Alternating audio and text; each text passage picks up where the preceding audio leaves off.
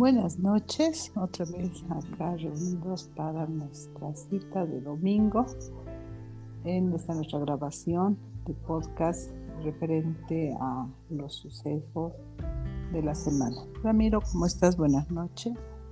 Hola Verónica, buenas noches, buenas noches amigos, buenas tardes, buenos días, dependiendo la franja horaria en la que se encuentren. Hoy es domingo 15 de agosto del año 2021 y prácticamente vamos eh, a comenzar una nueva mitad de mes. Ya el octavo está iniciando en esta su segunda etapa. Nos van a quedar muy pocos, ¿no? Para poder culminar este año. Que bueno, gracias a los esfuerzos que viene realizando nuestro gobierno, las vacunas en su segunda dosis, principalmente de la Sputnik B, han arribado a nuestro país. Ya esta semana hay una gran cantidad de personas que han recibido esta segunda dosis y esperemos que, de acuerdo a los cronogramas que se han establecido en cada uno de los centros de salud, la dosificación eh, continúe, ¿no? Espero yo también que en las próximas semanas pueda acceder a esa segunda dosis y con ello haber cumplido este, que debería ser un efecto, una responsabilidad de cada uno de nosotros, el poder vacunarnos. Así es, mira, eh, yo me vacuné con la segunda dosis, yo no he atravesado por la enfermedad, pero con una prueba rápida he podido ver que eh, se han ido generando los correspondientes anticuerpos porque di positivo a la IgG y eso muestra que eh, las vacunas son eficaces, que la vacuna sirve, ¿no? Eh, estuve como resfriada dos semanas, quizá eh, mi, en mi organismo estaban luchando los anticuerpos contra el virus, pero salimos. Y pienso que esta medida va a ayudar a que en el mundo ya eh, podamos ir dejando de lado esta pandemia que ha azotado tan fuertemente a todos, ¿no? No, no, no ha discriminado edades, no ha discriminado eh, nivel social o eh, riqueza, porque incluso hay gente que tenía las posibilidades de pagar lo que fuese ha eh, sufrido, bueno, incluso la muerte. Ha sido bastante complicado.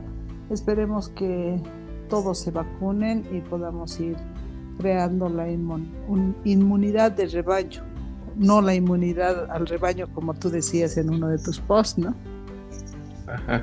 es verdad. Hablando de publicaciones, eh, hoy en la mañana leímos el artículo que publicaste en el periódico Ahora el Pueblo.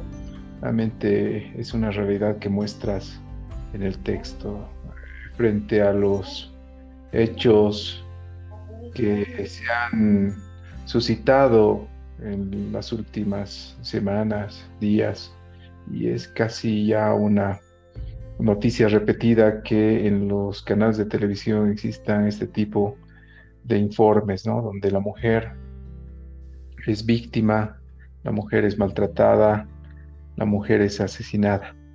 Eso eh, refleja que si bien tenemos la protección ahora, como lo manifiestas en tu artículo, de la ley, creo que eh, debe existir un ejercicio mucho más intenso por parte de los medios de comunicación, en primer lugar, la familia, el colegio, para reducir en el tiempo esto que lamentablemente en estos últimos meses, años, se ha tornado una fuente informativa recurrente.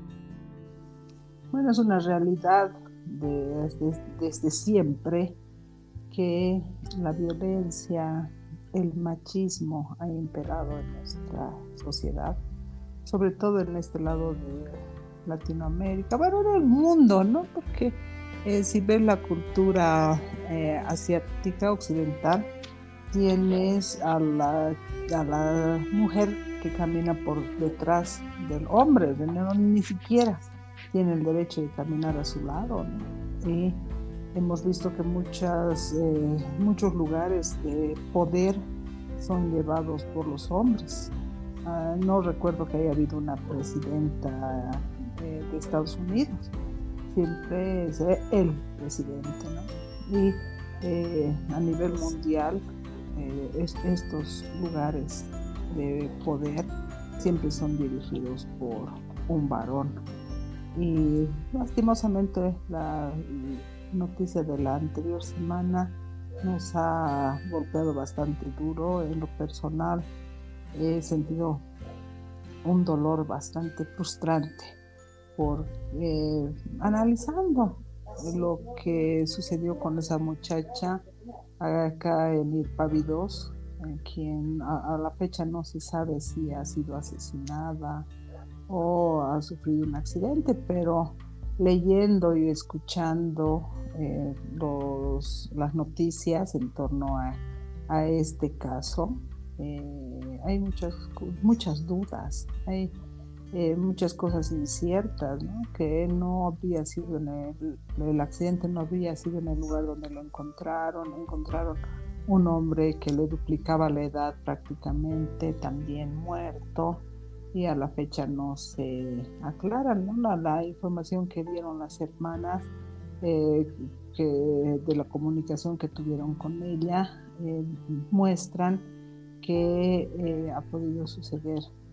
no un accidente sino un asesinato mira en, las estadísticas son claras nuestro país a la fecha ya tiene más de 60 casos de eh, feminicidios y el 90% son en el seno familiar.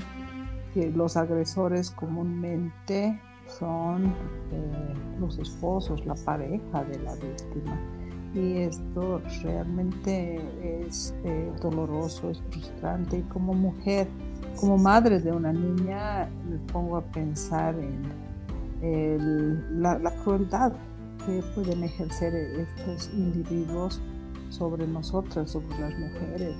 Han pasado muchos años desde eh, aquellas épocas en las que eh, el hombre tenía que ser la cabeza del hogar, en las que la mujer debería ser sumisa, en las que la mujer debería hacer todo lo que dice el esposo, etcétera, o mantener el matrimonio, eh, incluso era como una ley, como un principio que eh, la mujer debería mantener la unión familiar, pero eh, como vamos viendo, no es así. Creo que eso de mantener la pareja unida o la unión familiar parte de un principio de equidad, ¿no? Como titular del artículo el Chachawarmi, ninguno es más que el otro.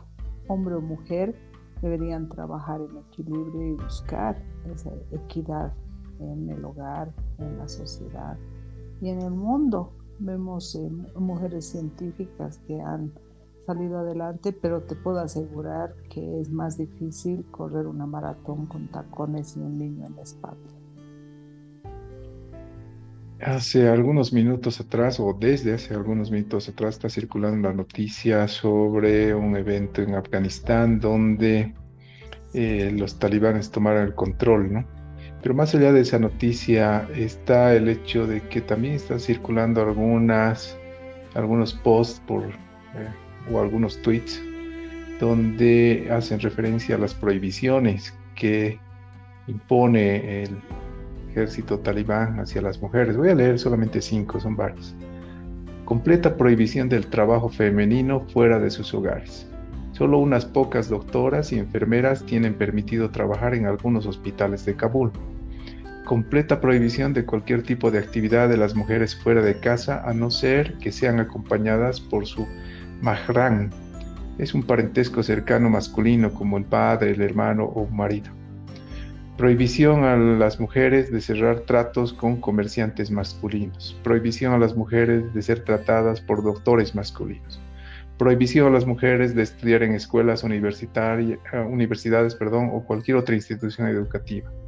Los eh, talibán han convertido las escuelas para las chicas en seminarios religiosos y esto realmente es impresionante, ¿no? Requerimiento para las, para las mujeres para llevar un largo velo, o sea, el burka, que las cubre de la cabeza a los pies. también. Esas son las restricciones que imperan en Afganistán y demuestran claramente lo que mencionaste hace un momento atrás, ¿no? esa prohibición en extremo hacia la mujer para poder desenvolver actividades en las cuales el hombre tiene completa libertad. Es eh, increíble cómo podemos en, este, en esta sociedad, en este momento histórico en el que nos encontramos, que aún estemos pensando que una mujer no puede ser una ayuda, sino también una mujer puede ser la solución. Esa mujer puede, como en el libro que estábamos leyendo hace algunas semanas atrás, puede encontrar la cura, ¿no? Para una enfermedad, para una pandemia. Y en este caso hay una parte del mundo que se niega a ver a la mujer como una fuerza más que impulse el desarrollo no solamente de esa ciudad, sino también de la región, como una persona que pueda guiar a una, en este caso podría ser una sociedad, podría ser una empresa también, o quizás un país. Hay muchas mujeres que han tomado las riendas de los países y han alcanzado resultados que no estaban dentro de los argumentos que se manejaban. Entonces son esas oportunidades que nos vamos negando nosotros mismos. O sea, el hecho de prohibirle a una mujer el realizar una actividad es negarnos a nosotros mismos la posibilidad de avanzar, de, seguir hacia adelante y alcanzar los objetivos que nos hemos planteado. Realmente es muy triste que en este lugar del mundo existan este tipo de prohibiciones para las mujeres. Más que triste, me parece una aberración. Eh, tanto hombres como mujeres eh, somos seres humanos antes que nada. El darme un valor menor a la mujer muestra todavía la falta de eh, humanidad, de la humanidad, ¿no? Porque las mujeres judías, por ejemplo, también eh, tienen como principio la sumisión y eh, deben estar siempre eh, a la orden de lo que dice el esposo, deben ser madres de familia, las relaciones sexuales deben estar enfocadas a la reproducción. Son muchos aspectos que muestran el poder del hombre. Y si seguimos viendo en las sociedades, muchos eh, casos se dan, eh, incluso, o, tal vez más a este lado de, en el que vivimos, el lado eh, occidental, donde tenemos a, la mujer del altiplano. Nuestra cultura es bastante machista y realmente va sucediendo eh, estos casos de feminicidios, de, violencia en un inicio, donde los hombres ejercen el poder sobre la mujer. Y bien lo decía, esto nace en el hogar, eh, en aquel hogar, en el seno familiar, donde los padres crían a los machos y a las princesas, quienes eh, les dan ya desde muy pequeños los roles para ser la mujer sumisa, la esposa del hogar, la, la mujer que tiene que eh, mantener el matrimonio unido y si el hombre es infiel tiene que cerrar los ojos porque tiene que aguantar lo que sea con tal de mantener su matrimonio. Y el hombre macho que eh, no puede lavar un plato o no puede colaborar en el hogar que eh, prefiere estar frente al televisor en lugar de colaborar a la esposa, realmente es una, un ejemplo que dan los padres en el hogar. Lastimosamente, eh, nuestra sociedad va creando y va criando este tipo de individuos, donde la mujer tiene que aguantar todo. ¿Por qué? Has recibido ese ejemplo, ¿no? Hijas de padres golpeadores, de padres abusivos, suelen ser esposas sumisas. Hijos de padres golpeadores, padres abusivos, llegan a ser muchas veces, claro, no debería ser eh, la regla general, ¿no? Pero muchas veces llegan a eh, transmitir lo mismo, ser esposos golpeadores. No, yo no entiendo cómo alguien puede reaccionar hasta ese nivel de eh, asesinar a quien dices querer, ¿no? El libro al que me refería hace un momento atrás es El Código de la Vida, escrito por Walter Isaacson y habla sobre la historia de Jennifer Doudna, que fue la premio Nobel de Química del 2020. Bueno, es verdad, son, son varias preguntas que precisamente te haces en el artículo y la respuesta solamente la tienen aquellas víctimas que estoy seguro también se cuestionan después de haber pasado por esos momentos. Pero realmente son, son varios factores, o sea, no solamente está el hecho de que existan estas eh, situaciones en las cuales se ubican a, estas víctimas en lugares que no deberían estar. Pero también hay que hacer una reflexión ahí, la, la policía cuando existe una denuncia realmente toma un tiempo increíble poder reaccionar. Es una un llamado para que esta fuerza del orden pueda tomar un rol protagónico. Se entienden todas aquellas limitaciones por las cuales pueda pasar, desde que la falta de combustible en una patrulla, la cantidad limitada de personas que pueda tener dentro de esta eh, fuerza especial, pero deberíamos aportar un poco más con el esfuerzo porque eh, lo que pasó hace algunas semanas atrás, ¿no? O sea, había un evento doméstico en el cual aparentemente tenían una, fuga de gas, llamaste al, sistema de, de radiopatrullas y nunca fueron. O sea, me imagino cómo será la desesperación en una situación extrema como puede ser esta, que una persona necesite una ayuda, un familiar esté buscando desesperadamente a su hija, eh, a su hermana, y la policía tomándose el tiempo, eh, preguntando cosas que eh, simplemente hacen eso, ¿no? Perder el tiempo. Creo que ahí deberíamos eh, llevar adelante una reflexión muy profunda, porque es una entidad que debería transmitirnos la confianza, la seguridad de poder contar con ellos en el momento en el que se los necesite. Bueno, muchas leyes han sido promulgadas en favor de la mujer, pero creo que la parte operativa está fallando. O sea, la normativa la tenemos, pero eh, desde los actores del orden no están dando cumplimiento. Mira, yo te comento hace 20, unos 20, 22 años, un caso sucedido a alguien muy cercano, cercana, que después de haber sufrido violencia del esposo, fue a la fiscalía a las 5 de la mañana. Le dijeron, vuélvase mañana porque ahorita no estamos atendiendo. Entonces, imagínate, vaya, hágase matar y luego vemos qué pasa, ¿no? Esa, esa era la respuesta porque no teníamos norma, no teníamos las leyes que hoy día tenemos.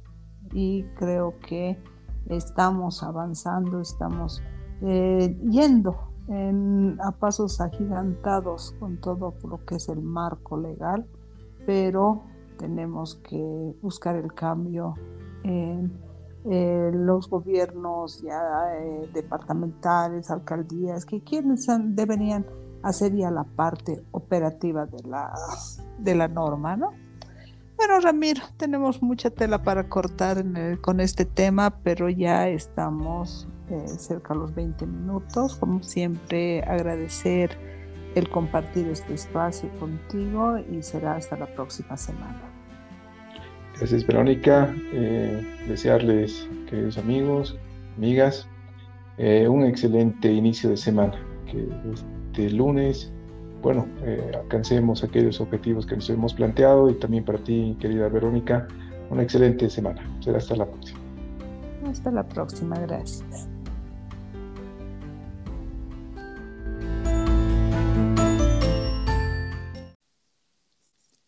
Buenas noches amigos, nuevamente con este nuestro ciclo de grabaciones de podcast.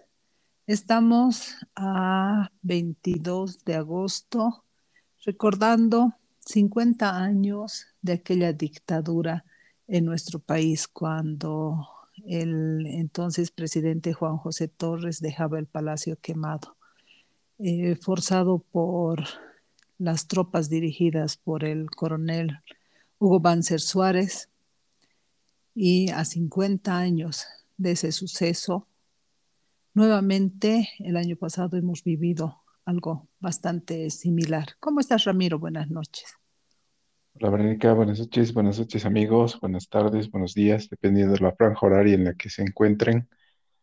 Efectivamente, hoy es eh, domingo y bueno, estamos retomando esta nuestra grabación de podcast y eh, bueno, con algo que pasó el 18 de, agosto, ¿no? Fue una, eh, no sé si un recuerdo simplemente, ni siquiera debía ser algún otro acto, simplemente un, un recuerdo doloroso de lo que ocurrió un 18 de agosto de 1971, cuando Hugo Banzer Suárez tomaba el poder y, bueno, eh, obligaba a que el entonces también militar presidente Juan José Torres abandone el palacio. Eh, Hugo Banzer Suárez fue conocido por aquel nefasto plan Cóndor, ¿no? que tenía como intención la imposición de las dictaduras en toda Sudamérica. Eh, realmente muy triste recordar 50 años de una dictadura. En nuestro país, eh, precisamente este presidente ha gobernado dos veces como dictador mediante un golpe de Estado, ¿no? Y posteriormente volvió a gobernar eh, mediante elecciones. Pienso que eh, muchas veces la gente no tiene memoria. Después de todo aquello que ha sucedido en 1971 y 1978, donde se eh, hubieron más de 100 muertos, muchos heridos, pero la gente no lo recordó y posteriormente, eh, si no me equivoco, el 97 hasta el 2001, y fue un presidente mediante elecciones, ¿no? Y en un gobierno democrático. Es cierto, nací en dictadura. Cuando escucho hablar a los jóvenes sobre la dictadura y aquello que eh, no lo han vivido, es realmente triste, pero es cierto, hay personas que no tienen memoria. Pero yo sí me acuerdo. Es eh, realmente el, el, haber vivido estos años durante el gobierno de Banzer, durante el gobierno de de García Mesa eh, ha formado parte, parte inclusive de, de, la idea política que, tiene, que tengo actualmente. Y recuerdo muy bien que los toques de queda eran aquello que no se podía, siquiera una persona asomar a la puerta de su casa después de las 10, 11 de la noche. Si alguien estaba transitando a esas horas entre la madrugada, directamente era detenido y llevado a un centro, a un centro de reclutamiento que después eh, muy pocos sabían dónde se encontraban. Yo realmente era muy, muy pequeño, pero lo recuerdo tan, bien que, por ejemplo, nos obligaban a, permanecer con las luces apagadas, ¿no? No podíamos tener la luz de la, de la casa encendida después de ese, de ese horario, ya que los, los caimanes, como así se los ha denominado, circulaban y si veían en la zona de patrullaje alguna de estas casas con las luces encendidas, directamente les obligaban a apagarlas o, si es que tenían suerte, ¿no? Caso contrario, ingresaban para ver qué es lo que estaba pasando. Cada una de esas actividades tenía ya el, el, el, el tilde este de que se pudiese estar conspirando en contra del gobierno. Eh, también recuerdo cómo eh, la gente era arrestada por caminar, no, no podías caminar en grupos de dos, más de dos personas, ¿no? Tres personas ya eran revolucionarios y tenían que ser arrestados. Entonces, varios jóvenes universitarios principalmente, recuerdo también que la universidad eh, fue cerrada de forma obligatoria durante esa temporada. Eh, eran, eh, si eran encontrados en las calles, los, los arrestaban y muchas veces no sabían de su paradero. Entonces, son, son situaciones en las cuales uno ha vivido quizás muy niño, pero eran días muy, muy difíciles, ¿no? Las noches eran realmente impresionantes. eh, Yo vivía en- casi en el centro de la ciudad de Oruro y se escuchaba, se escuchaba el, el, el- ruido del caimán, la gente que corría. Muchas veces golpeaban las puertas para que alguien les pueda abrir y de esa manera esconderse de ese patrullaje.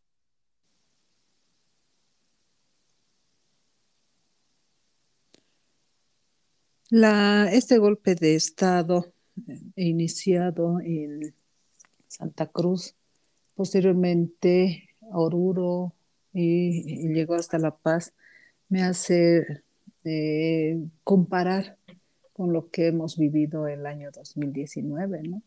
Todo se ha gestado, creo, desde Santa Cruz, una reunión de un grupo de eh, políticos que ya reciclados de otros partidos que querían retomar el poder de la burguesía, han gestado este golpe de Estado en nuestro país que nos ha llevado a toda esa tragedia que se dio en noviembre de 2019. ¿no?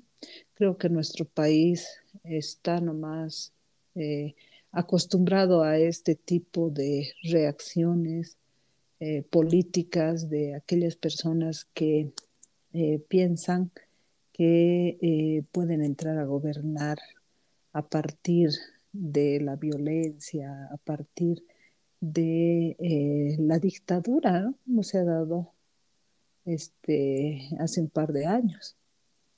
Es realmente impresionante cómo la gente va olvidando estos aspectos, ¿no? Te sigo contando que eh, hubieron momentos, meses en los cuales no teníamos acceso a, la alimentación como, o mejor dicho, a los alimentos como ahora, ¿no? Los, los mercados están abastecidos y demás.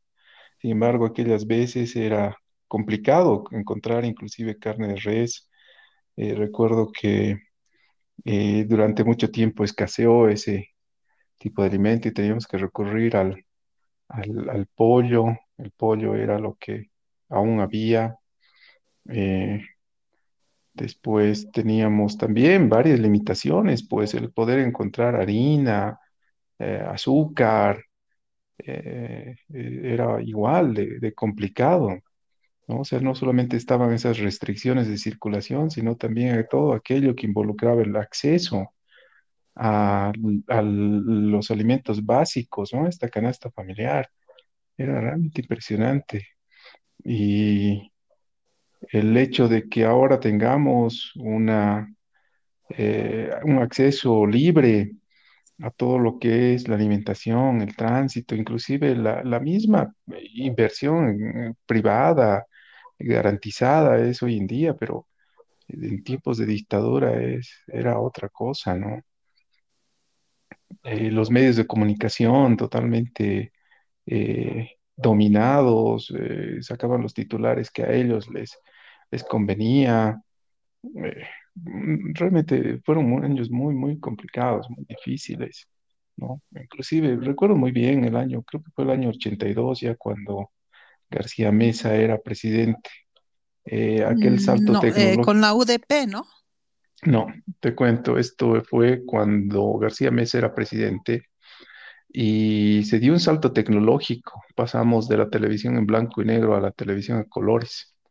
Recuerdo bien ese, ese día, fue un día de Año Nuevo y eh, estaba él frente a las cámaras inaugurando eh, un nuevo ciclo dentro de la televisión boliviana. Pero, eh, ¿cuántos podían tener un televisor a color? Era impresionante, ¿no? La gente, con suerte, tenía un televisor en blanco y negro en sus casas. Sin embargo, estábamos ya impulsando un sistema diferente. Claro, años más tarde ya empezaron a llegar los televisores a color para que la gente los pueda comprar, pero a mí me pareció algo tan, tan tonto el hecho de que inauguren un sistema así cuando los televisores no estaban ni siquiera en el mercado o los que podían acceder eran aquellos empresarios privados aliados al golpismo que, que gozaban de una impunidad, gozaban de privilegios. Y eso también ha pasado, ¿no? En otras, en otros gobiernos democráticos donde muchas veces estos mismos, el caso de Banzer, inicialmente un, golpista, un dictador que se vuelva luego un demócrata, aliado con, el mismo entorno político. Todos aquellos que estuvieron formando parte de, esos gobiernos, hablamos de Víctor Paz Estensoro, Gonzalo Sánchez de Lozada y cuanto otro que ha estado al lado de este grupo, realmente es nefasto. Es, es impresionante cómo aún continúan, continúan eh, tratando de, permanecer en este, en este círculo político después de lo que tanto dolor y luto han causado.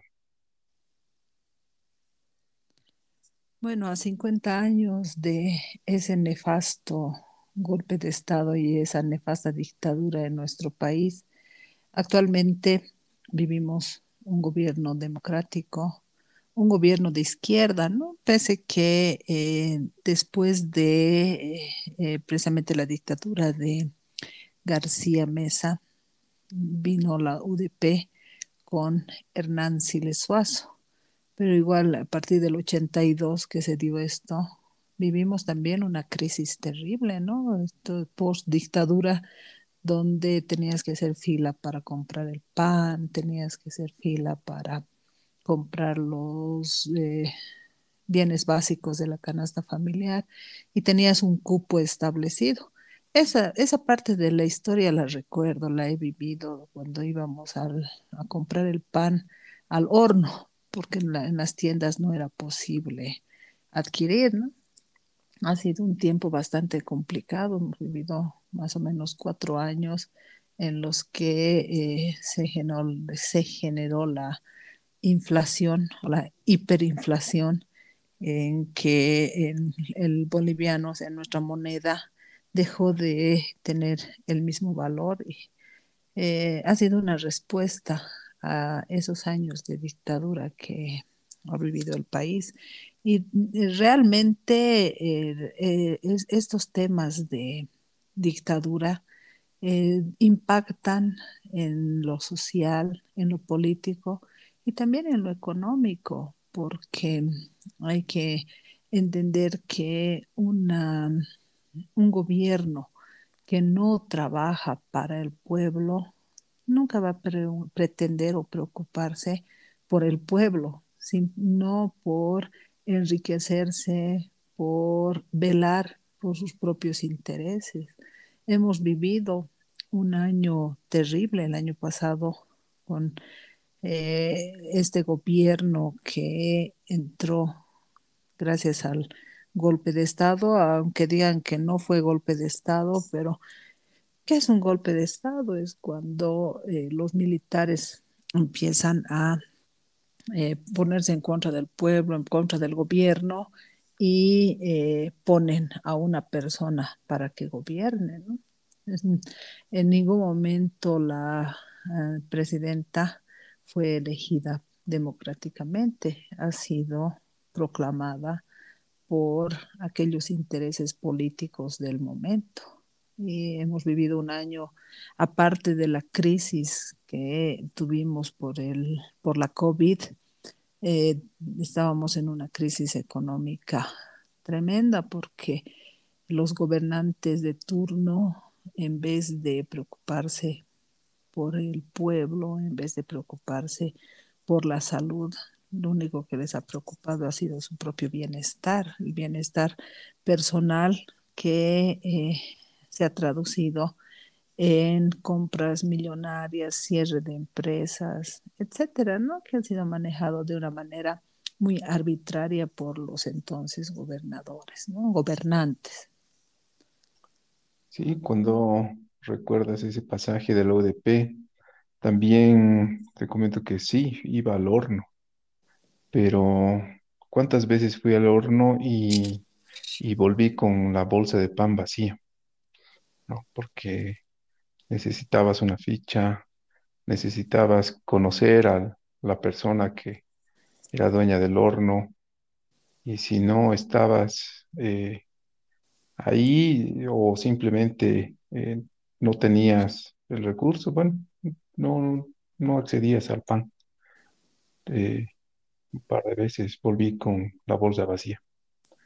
Como que también en la época de Carlos Mesa, me acuerdo que volví a mi casa con la bolsa vacía. Caminé varios kilómetros buscando pan y no encontré.